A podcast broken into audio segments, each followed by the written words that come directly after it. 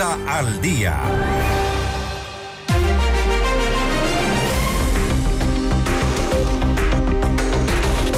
6 de la mañana, 23 minutos. Recuerde que puede conectarse a FM Mundo Live a través de nuestra fanpage en Facebook, FM Mundo 98.1, Quito, Ecuador, y disfrute de las entrevistas exclusivas y nuestros noticieros completos con la más alta calidad. En este momento ya tenemos el contacto con eh, Olger Cortés, comandante de la policía de la subzona en Esmeraldas, para hablar sobre el estado de excepción en Esmeraldas, la inseguridad, puntos críticos y algunos operativos que están pendientes. La población necesita y reclama precisamente seguridad y comandante Cortés, gracias por estar con nosotros.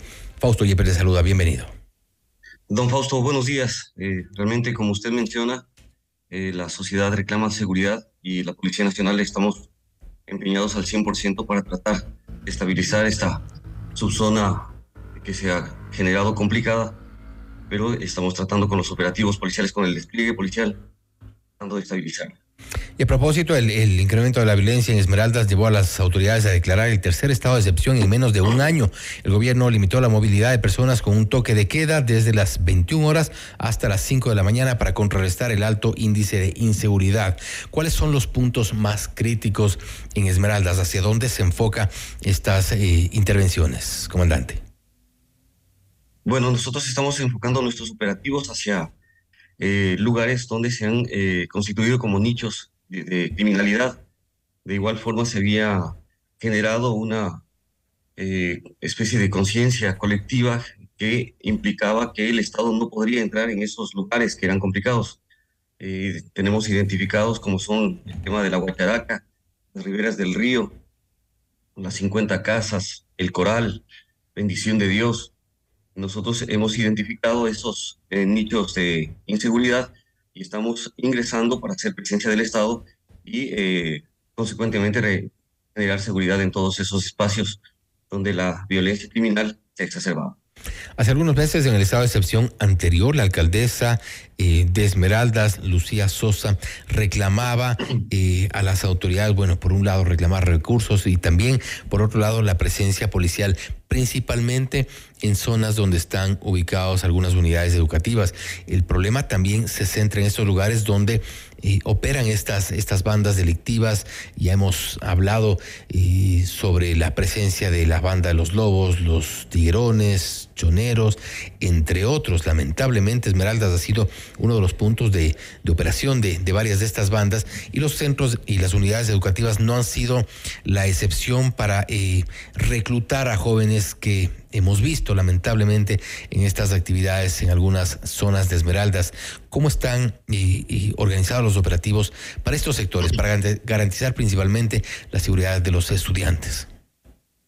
Bueno, los estudiantes en este momento eh, ya salieron de, están vacaciones, pero eh, nosotros eh, a partir de los eventos que dieron cerca de unidades educativas inmediatamente generamos un esquema que nosotros ya lo tenemos desarrollado a nivel de la República se denomina el tema de escuela segura.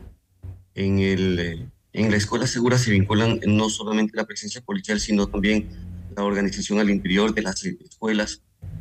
Y eso es lo que nosotros necesitamos articular junto con la sociedad civil, con la eh, por los padres de familia, con las autoridades que son los, los directores, los rectores de las unidades educativas. Hemos conversado con ellos y eh, hemos realizado los eh, acercamientos para que la presencia policial este, al ingreso, a la salida y eh, tener una respuesta inmediata en caso de tener algún suceso de violencia.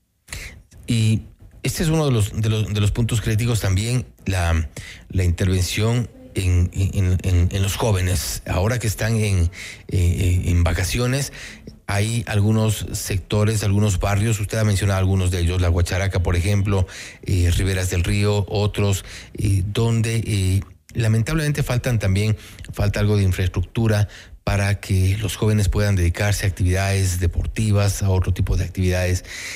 ¿Cómo se está eh, eh, llevando adelante la coordinación entre las autoridades de policía, por un lado, las autoridades locales, por otro, para evitar que la delincuencia eh, pueda hacer presa de estos jóvenes y tengan este tipo de actividades a pesar de la falta de infraestructura?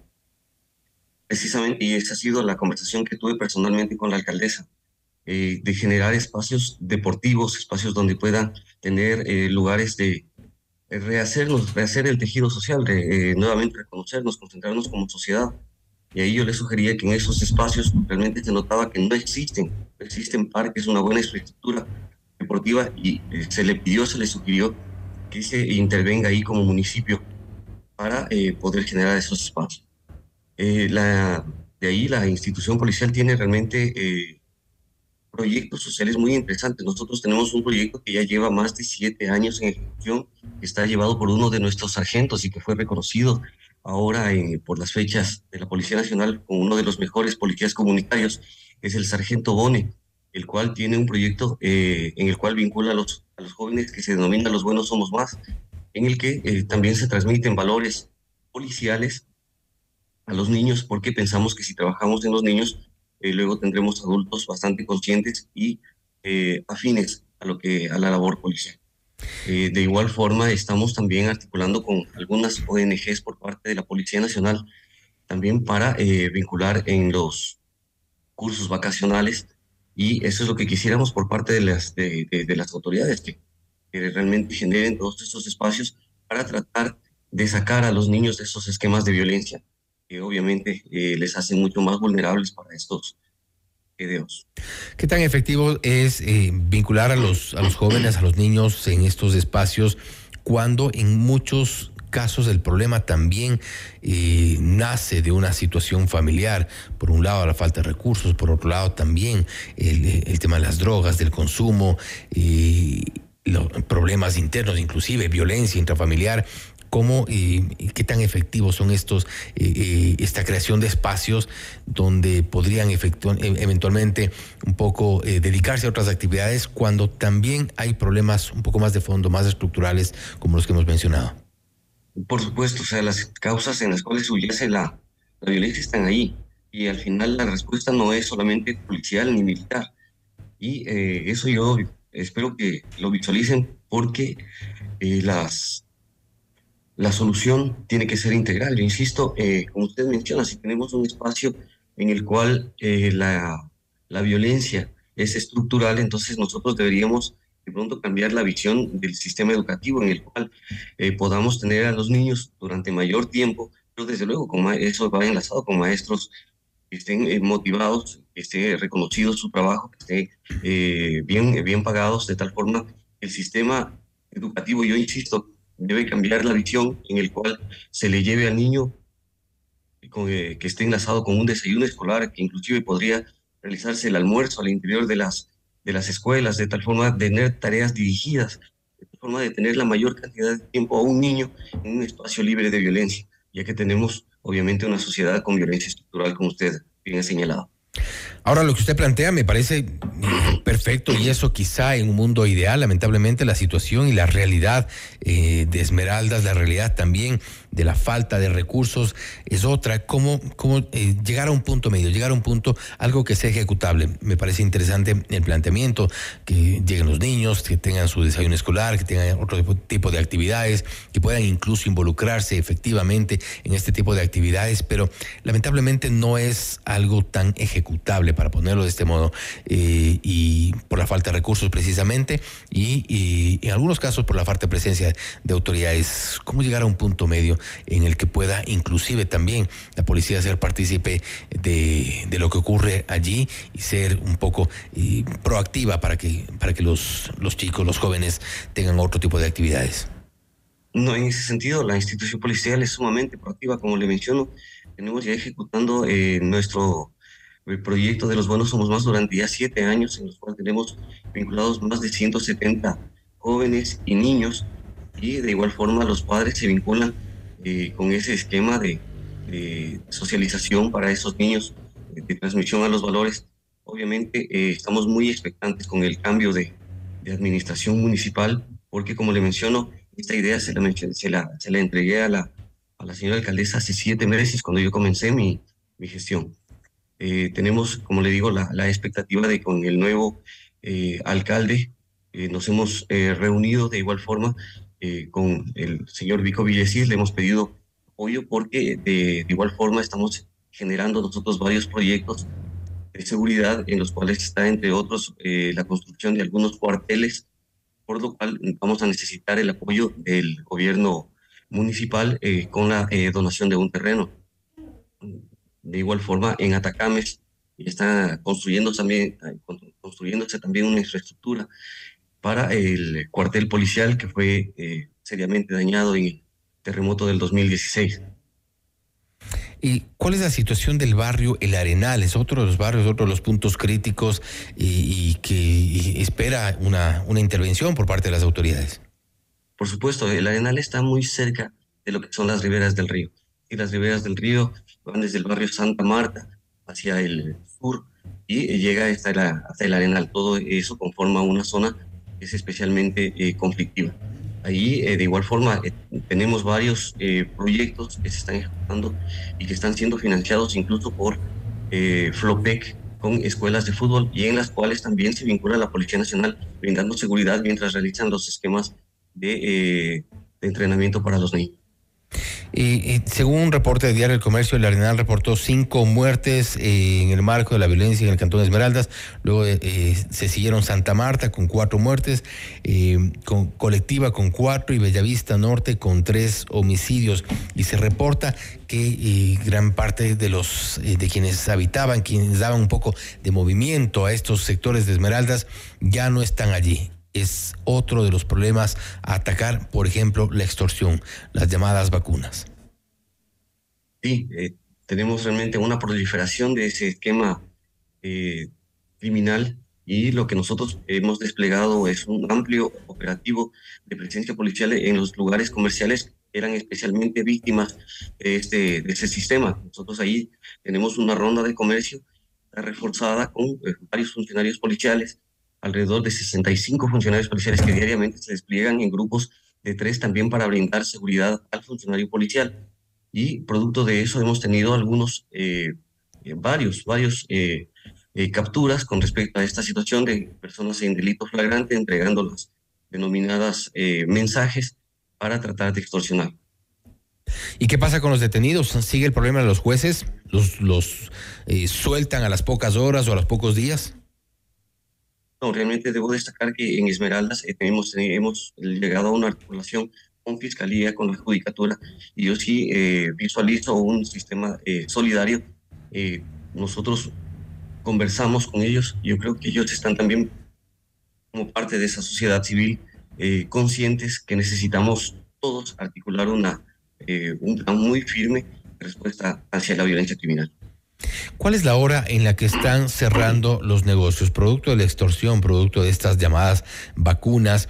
Y se ha reportado también, hemos visto en redes sociales que algunos de los comercios están igual cerrando muy temprano, a pesar de que el toque de queda es desde las 21 horas, los negocios están cerrando temprano por la falta de seguridad y cómo han logrado eh, desde las autoridades coordinar las acciones para evitar que esto ocurra y que pueda moverse un poco más la economía, que es otro de los problemas estructurales. Precisamente mucho de, esto tiene que ver con la falta de recursos, con la falta de movimiento económico. Sí, precisamente. Eh, bueno, difiero un poco en, la, información que de pronto usted recibió, porque desde hace siete meses que nosotros implementamos este sistema de, de ronda de comercio que despliega desde las 7 de la mañana hasta las 22 horas y eh, nosotros hemos notado ya una reactivación. Es verdad, hace siete meses los, eh, los locales comerciales cerraban a las 5, máximo 6 de la tarde. Esta vez tenemos ya actividad comercial en el casco central de Esmeraldas hasta las 21 horas y por eso nosotros desplegamos nuestro personal hasta las 22 horas, de tal forma de garantizar incluso el cierre de esos locales. El cierre entonces se está dando, me imagino, eh, minutos antes de que inicie el toque de queda y con eso garantizan eh, este, este movimiento, la actividad económica. Sí, ahora en el, en el esquema de toque de queda, como tenemos el, eh, desde las 21 horas, entonces nosotros vamos anunciando que ya vayan cerrando para que puedan movilizarse a sus domicilios de forma segura. Finalmente, comandante, ¿de qué forma van a garantizar las autoridades que una vez que termine el estado de excepción no volvamos nuevamente a, lo que ocurría días atrás? Porque eso ya ha ocurrido en los estados de excepción anteriores. Termina el estado de excepción y aparentemente unos días de tranquilidad, de calma, quizá eventualmente un poco de movimiento turístico y vuelven los problemas. Ocurrió en el segundo estado de excepción. ¿Qué nos garantiza que no ocurre en este tercer estado de excepción?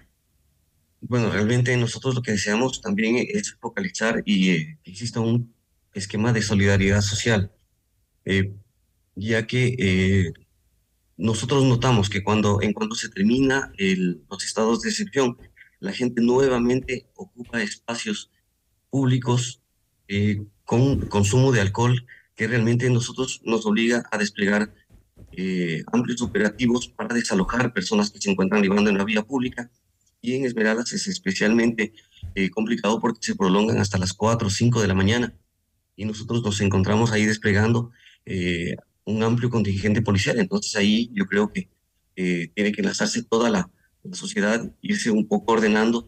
Existen lugares certificados, zonas turísticas en las cuales tenemos presencia policial. Pedimos que si es que una persona decide, decide bueno, la, la intención de la Policía Nacional siempre va eh, enlazada con los objetivos del buen vivir. Uno de los objetivos del buen vivir es disminuir el consumo de alcohol en la sociedad ecuatoriana. Entonces, no es que queramos molestarles a esas personas, sino que queremos un mínimo de compromiso y de orden social. Entonces, tenemos que nosotros sí retirar a esas personas y eh, ese es el esquema de, que, he mencionado, eh, que las personas vayan, por favor, automodulándose porque es, es un tema de corresponsabilidad el entender que el, ocupar espacios públicos incomoda a otras personas que no están libando y que obviamente necesitan también descansar y que nos obliga a la Policía Nacional a eh, desviar eh, eh, ingentes recursos de nuestra misión fundamental, que es prevenir la violencia criminal. Y eso evidencia que sin duda el, tema es mucho más eh, profundo que la simple eh, declaratoria de un estado de excepción de los patrullajes que son importantes, que son necesarios para controlar la falta de seguridad en esta parte del país, el consumo de alcohol, de drogas, la falta de espacios deportivos, la falta de actividades distintas, de alternativas para los jóvenes, son eh, también una responsabilidad de autoridades locales y eso hay que exigirlo porque es parte de los problemas estructurales que se vienen, problemas de fondo como hemos mencionado Comandante Cortés, gracias nuevamente por haber estado con nosotros. Un gusto.